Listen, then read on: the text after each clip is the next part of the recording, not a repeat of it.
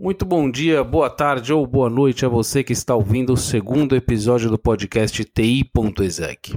Este é o podcast pensado para dialogar com você que é executivo de áreas não diretamente relacionadas à TI, mas que busca entender um pouco mais sobre como tornar essa área mais eficiente e assim potencializar os seus investimentos. Vamos te ajudar a refletir e criar conexões entre a tecnologia e suas melhores decisões. Fala para esse podcast Sérgio Eiler a partir de seu escritório na cidade sempre maravilhosa e eu, Jarbas Cruz, aqui de São Paulo. Na Ponte Rio-São Paulo de hoje, a gente irá conversar um pouco mais e fazer algumas provocações sobre o custo das consultorias de tecnologia e como podemos criar organizações mais eficientes para gerenciar projetos ligados à infraestrutura ou desenvolvimento de sistemas. Como ponto de partida, vamos utilizar um artigo do economista George Akerlof, chamado The Market for Lemons. Para quem não sabe, assim como eu não sabia, limão ou lemon é uma gíria norte-americana usada para definir aquele carro usado que você, depois que compra, compra descobre que está cheio de problemas. Bom, Sérgio, conta um pouco de onde saiu a comparação do mercado de carros usados com o mercado de consultorias de tecnologia da informação que você conhece tão bem. Fala aí, meu amigo. Boa noite, bom dia para todos, né? Mais uma vez é uma satisfação estar aqui, nós estarmos juntos aqui. Fico muito feliz fazendo esse podcast para vocês. Na verdade, essa, essa, esse artigo surgiu por acaso na minha frente. É, ele é um artigo e uma teoria bem, bem conhecida aí do mercado, eu acredito, né, mas eu não conhecia. E o que, que acontece? É, isso veio a partir de, de uma busca minha por como explicar o custo do serviço para um cliente. Né? Porque esse cliente ele está fazendo a contratação de um, de, um, de um serviço e esse serviço é, incluía de graça arquitetura, suporte e tudo, entendeu? E aí eu fiquei pensando como explicar o valor de um, de, um, de um serviço. E aí eu me deparei com essa questão do, do Market for Lemons, né? E aí li o artigo, comecei a ligar esse artigo com a, a questão do mercado pra, da, de, de consultoria para nuvem, ou de aconselhamento, ou de advising para nuvem, né? É uma coisa nova, todo mundo quer, todo mundo sabe tudo também. Isso é, me gerou uma preocupação, e lendo esse artigo Market for Lemons, aí eu entendi, passei a, a, a conseguir racionalizar um pouco mais sobre sobre essa, essa questão de qualidade, né?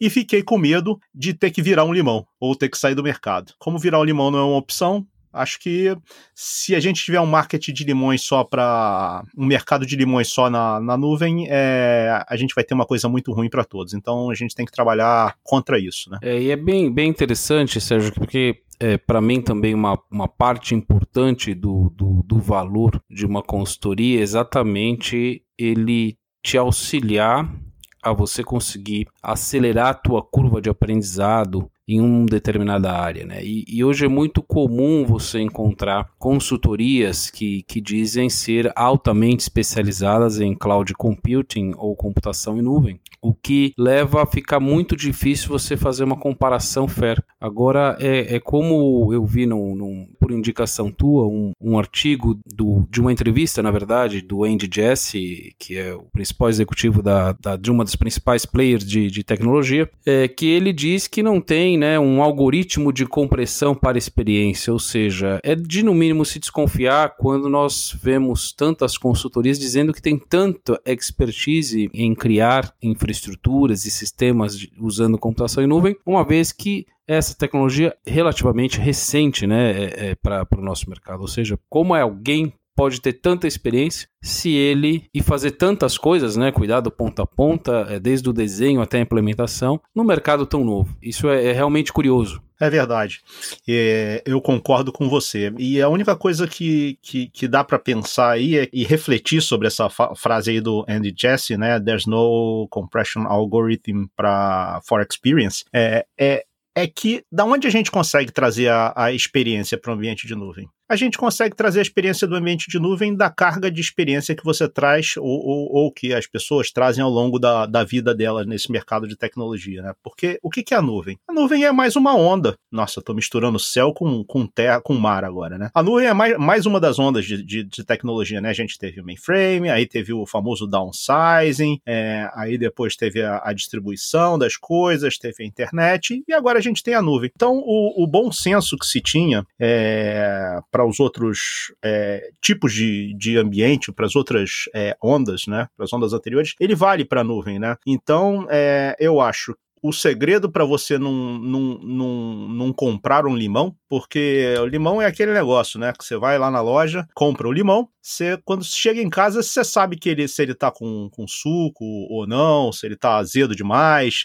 né? Se ele tá até sem gosto tá certo, as pessoas vão falar, não, tem jeito, você aperta o limão lá, às vezes ele tá meio macio, quando ele tá macio é porque ele tá com bastante suco, mas ainda assim, ele aparentemente pode estar tá com bastante suco e você vai abrir o limão, ele é um limão velho, ele tá mole porque ele tá velho, porque não é porque é, tem é muito como, suco. É como, é como a gente diz aqui, não sei no Rio, mas aqui em São Paulo se diz muito, quando a gente compra uma casa na praia, né, por mais barato que ela seja, sempre duas, são sempre duas alegrias. Uma quando a gente compra e outra quando a gente vende. E, e às vezes, quando a gente entra num projeto desse tecnologia, a gente infelizmente, não tem nenhuma alegria, né? Porque se a gente não escolher direito uh, uh, o parceiro ideal e, e, com a devida experiência, pode ser bastante complicado.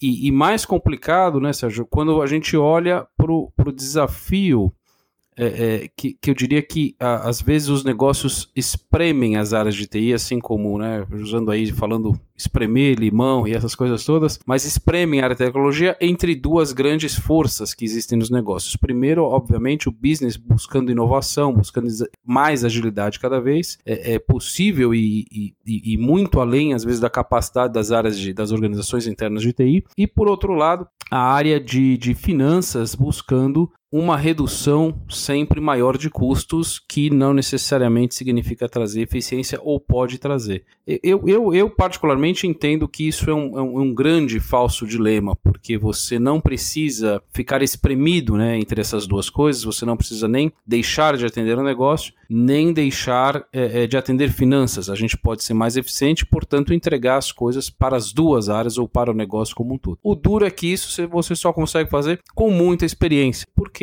nuvem ou não nuvem é sempre tecnologia e os negócios são sempre os negócios. Então, como usar isso de maneira eficiente é, é, um, é um segredo que poucos profissionais sabem fazer. E isso é fruto, obviamente, da experiência, né, Sérgio? É verdade. Ah, muitas vezes, muitas coisas hoje você pensa assim, ah, a informação tá toda lá. De fato, a informação tá toda lá, né? E, isso é uma benesse e ao mesmo tempo é um problema, porque como filtrar a informação que tá toda lá, né? Então, para você, para você consumir uma, a, até para você consumir a informação, você tem que saber julgar e saber se aquela informação que você está consumindo é uma informação ah, boa ou é uma fake tech news, entendeu? Eu costumo procurar muitas fontes dos artigos artigos que eu, que eu, que eu leio, né, como todo mundo na, na internet, né, se eu vejo que é, é, é, é artigo de, de, de, de, que, que expressa pouca experiência de quem está escrevendo ele, eu vou lá, muitas vezes eu tento ver quem escreveu e muitas vezes eu paro de ler bem no começo porque aquilo ali só vai servir para talvez gerar confusão. Não desmerecendo, os mais novos ou os menos experientes. Dependendo do assunto, realmente não, não adianta mesmo, porque é, se for um artigo estritamente técnico de como executar uma tarefa técnica, beleza. Com certeza, muitas, muitas, muitas pessoas que saem da universidade ou muitas pessoas que estão se dedicando a procurar aquilo ali, quando é um tópico específico, normalmente é, vai funcionar bem. Agora, quando é de visão de projeto, de arquitetura, aí a coisa me preocupa sempre um pouco, um pouco mais, né? Como filtrar o, o joio é, do trigo. E né? isso, isso, Sérgio, acho que conecta algo que eu acredito muito, acho que até porque isso fez parte da minha carreira mais de uma vez, que é você estando ou sendo gerente de uma área de TI, eventualmente, você precisa fazer parte de uma organização que quer cuidar dessa área de TI, ou seja, qual é o suporte que essa área de TI tem. Muitas vezes a, a, a, gente pensa, poxa, por que isso, isso, essa área poderia ter mais, né, ter, um, ter, um, ter uma visibilidade maior junto com os executivos, mas nem sempre o negócio suporta uma diretoria, por exemplo, de tecnologia. É, não é isso não seria, por exemplo, o motivo de eu não dar suporte para a área de tecnologia. Uma forma interessante e inteligente que eu já vi acontecer, aconteceu comigo, tanto onde eu trabalho hoje e nas outras empresas onde eu já passei, isso, eu vi isso acontecer também, é você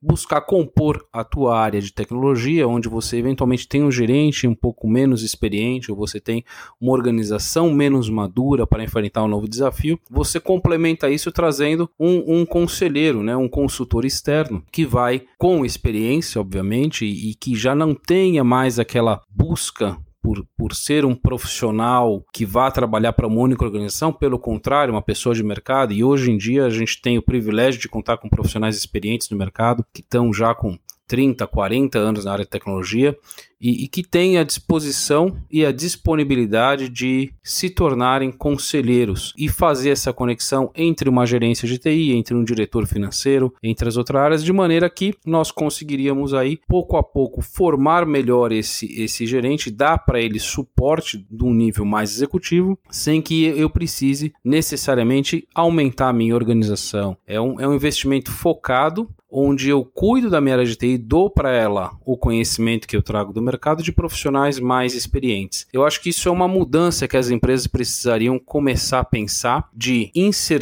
inserir pessoas que têm muita experiência, investir na diversidade, portanto, né, na diversidade de gerações dentro das organizações para conseguir melhores resultados. Ou seja, eu, eu, torno aquele gerente melhor, eu torno aquela organização melhor, dando uma pitada de experiência para determinadas coisas. Ou seja, eu junto os dois melhores mundos que eu tenho: a, a energia, a vontade, o foco de alguém que é mais jovem com a experiência de alguém que já passou por diversas fases na vida, conheceu diversas organizações e tem condições de levar aquele conhecimento para o meu negócio. Eu acho que é uma, é uma reflexão que as organizações precisariam começar a fazer. Como cuidar dessa diversidade dentro das áreas. Isso é muito útil para a tecnologia, diversidade de gerações de experiências. Eu acho que isso é muito útil para essas áreas. Perfeito. E dando é, emendando no que você está falando é, é uma questão muito interessante porque quando você traz um profissional desse, desse nesse momento de vida profissional e, e de vida pessoal também para uma empresa é,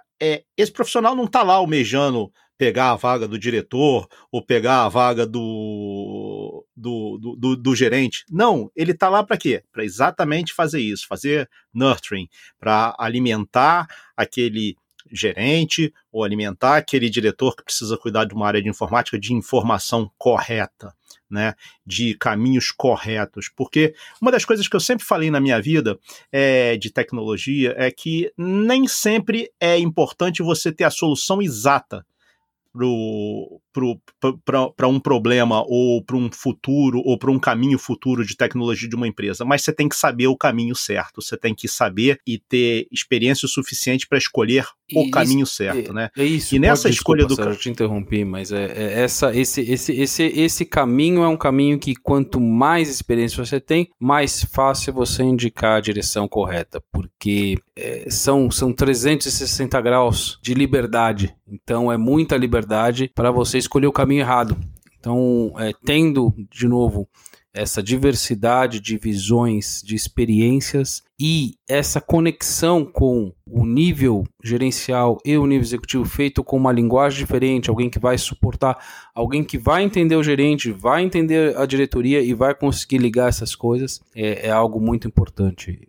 É, e muitas vezes é praticamente como se você ter que falar duas línguas diferentes, né? Você tem que falar uma língua com o gerente e tem que falar uma, uma, uma outra língua lá com, com o C-Level, lá com a diretoria da, da, da, empresa, né? E fazer todo mundo ficar feliz. É, se eu não me engano, eu até falei na outra, no nosso primeiro podcast, é, é, tem que funcionar como, como um liaison mesmo, um elemento de ligação, um elemento, um elemento que dá liga. Por que, que é muito importante escolher o caminho, o caminho menos pedregoso. É, às vezes é difícil a gente dizer o melhor caminho, né? Porque ninguém tem uma bola de cristal. Mas a gente consegue identificar percalços que a gente pode ter num caminho e outro, escolher o caminho com, com menos pedra, né? E a, a importância de você investir nisso, de você investir em fazer a coisa certa, em começar a coisa certa, é um gráfico, né? Vou tentar explicar um gráfico aqui num podcast, né? Várias pessoas já devem ter feito isso, mas é a primeira vez que eu vou tentar. Que é o seguinte: é, quanto mais você investe no começo da sua caminhada, em termos de valor e em termos de tempo, é, você não está gastando, a, a, sua corporação não está gastando mais, a sua, corpora, sua corporação está, no fundo, economizando. Mas peraí, Sérgio, como é que gastando mais tempo e dinheiro no começo do, de uma caminhada para a nuvem, por exemplo, a gente pode economizar no futuro? Você pode economizar no futuro porque se você fizer as fundações bem feitas, da sua é, do seu caminho para a nuvem, você construir uma landing zone, que é uma área de onde você vai colocar toda a sua estrutura, planejar toda a sua estrutura de forma correta, bem pensada, com experiência provada, usando boas práticas, isso daí vai te economizar muito mais tempo e dinheiro no futuro. Por quê? Porque você já vai ter lá tudo certinho, tudo preparado da forma correta. Então você só vai passar a agregar mais cargas de trabalho nesse seu ambiente que já está definido, já tem políticas de segurança definidas, já tem boas práticas definidas. Isso você só consegue como? Você só consegue com experiência. Porque não adianta você ir lá, todo mundo hoje vai lá e cria uma, uma instância na nuvem lá e bota para servir um servidor Apache lá, é, fazendo next, next, finish. Mas a, é, e, a vida corporativa mais, né? não é isso. Num, em geral, em cenários onde nós não temos uma cultura de planejamento em geral aplicada, principalmente quando a gente está falando, obviamente nós estamos falando de multinacionais, estamos falando de empresas nacionais, eventualmente empresas familiares, que não tem uma enorme estrutura corporativa de projetos e, e, e, que precisa, portanto, contar com estruturas mais enxutas. O uso de consultores que não são consultores, é, como os, os que a gente começou conversando aqui nesse podcast, que vão te cobrar barato e te prometer fazer tudo, mas trazer consultores que ajudem a tua organização a capturar experiência para seguir em frente, a cuidar de estruturas que vão permanecer é muito melhor do que você investir em alguém que vai prometer para você uma série de entregas, uma série de projetos e que quando terminar o projeto não vai deixar nada para trás. Ou seja, você vai continuar com a mesma organização de TI que não aprendeu e que não tem como seguir em frente com novos projetos ou mesmo melhorando aquele projeto que foi iniciado ou feito pela consultoria. Trazer alguém com a missão específica de melhorar o seu time de tecnologia e ajudá-lo a, a, ter uma linguagem diferente, a ter uma visão diferente sobre o trabalho deles e sobre o valor que a tecnologia tem que levar para o teu negócio, para nós ou para mim é o, é, é o caminho ideal nesse mundo onde é tão difícil a gente diferenciar o que é barato, o que é caro, o que agrega valor e o que não agrega valor. Então, o dinheiro é, faz toda a diferença, dinheiro importa, obviamente, e por isso a gente tem que tomar muito cuidado com as decisões que a gente toma em relação a onde investir. A, a, a questão é simples: invisto para melhorar a minha equipe de TI ou invisto só para um projeto novo de tecnologia? É isso que a gente tem que pensar, porque hoje a tecnologia é o backbone, né, é a espinha dorsal de todos os negócios. Não existe negócio sem tecnologia. Portanto, ainda que a tecnologia não seja core, né, não seja o centro de todos os negócios, ela é o backbone. E qualquer dor que a gente tenha, qualquer inflamação que a gente tiver na espinha, vai gerar um problema no negócio todo. É, é isso que eu entendo e, e eu acho que essa é a mensagem a minha mensagem nesse podcast para vocês. Você falou uma coisa muito interessante, né? Porque a palavra consultoria hoje, ela talvez ela esteja mal, muito mal utilizada, né? É, ou, ou, ou, ou, isso seja um, um problema de, de semântica até, né? Porque o que que acontece? Na verdade, você tem consultores que são uh, instaladores, né? O cara fala, vou te dar consultoria para levar para você para a nuvem. Aí vai lá, cria uma conta em um, um provedor de cloud, estabelece uma VPN lá para o provedor de cloud, sobe um servidorzinho lá no provedor de cloud, toma, tá aí, tá aí, tua nuvem tá na, foi para nuvem. Olha como custou barato isso. Pô, um dia eu fiz isso para você aqui, ó. Te custou quase nada. Aquele outro cara tava querendo te comprar, te cobrar uma fortuna para fazer isso, ou tantas vezes mais do que eu. Aí, ó, consultoria boa é essa, né? Só que aí meu amigo, o que que acontece? Acontece que ele deixou para você, você acabou de adquirir um famoso limão, porque aquilo ali depois vai te custar tão caro, vai te custar tanto tempo e pode custar os dados da sua companhia, pode custar a continuidade do seu negócio. Por quê? Porque você escolheu o, o, o caminho rápido e simples, né? Então, é aquela história, né? É, a, a, a coisa não muda, né? Nunca escolha a coisa mais barata, porque, veja bem, muito barato e muito bom, até o santo duvida. Uma das coisas que eu acho que eu posso colaborar aqui para para fechar essa, essa nossa conversa hoje, para a gente dando um fechamento, um encerramento, é o seguinte: eu costumava, né, até seis anos atrás, antes de ter a minha filhinha, Manu, eu costumava ser aeromodelista, né? Ainda tenho aqui. Inclusive hoje, por causa do contexto, eu estou falando aqui para vocês de dentro da minha oficina aqui. Estou olhando aqui para as minhas máquinas, para os meus aviões. Então, eu sou aeromodelista, espero, digo que sou porque ainda espero voltar a fazer isso. E um belo dia, eu estava, é, quando eu estava aprendendo a voar, eu tinha um professor chamava-se Roberto Seger, vou falar o nome dele para em homenagem a ele, né, que estava me ensinando a voar. Então, para você aprender a voar um aeromodelo, como é que funciona? Você tem o seu controle de aeromodelo e esse seu controle de aeromodelo fica conectado a um controle de aeromodelo do seu instrutor. Então, ele vai lá no começo, decola o avião para você e te entrega o controle do avião. Se você faz qualquer besteira, ele toma o controle de você e te diz, ó, oh, isso aqui tá errado, você tem que fazer, você tem que fazer dessa forma porque senão seu avião vai cair. E num belo dia desses, né, eu fazia esse esse curso lá na Ilha do Fundão, aqui no Rio de Janeiro, perto da ao lado do SEMPS ali, da, na, na Ilha do Fundão, onde tem a Universidade Federal do Rio de Janeiro. E aí o que que aconteceu? Um belo dia lá eu fazia esse curso às 7 horas da manhã né? Eu chegava lá, tava tudo enevoado, era muito legal que eu fazia o curso, depois pegava o carro, ia pro, pro escritório e, e, trabalhava até quanto precisasse. E um belo dia eu tava perguntando para ele assim, uma dúvida técnica. Falei para ele assim, Saia, eu tô aqui pensando como é que eu vou fazer esse meu avião aqui novo, né? Eu sempre construí de, gostei de construir meus aviões, né? Eu sou um scratch builder. Então, o que que ele, o que que eu perguntei para ele? Quando a gente fixa o motor no avião, você tem duas formas de fixar. Você pode usar um montante, que é o suporte do motor, você pode usar um montante de plástico, com fibra de vidro, ou você pode usar um montante de alumínio. Qual a diferença entre os dois? Não vou explicar aeromodelismo tudo, não, é só isso. Qual a diferença entre os dois?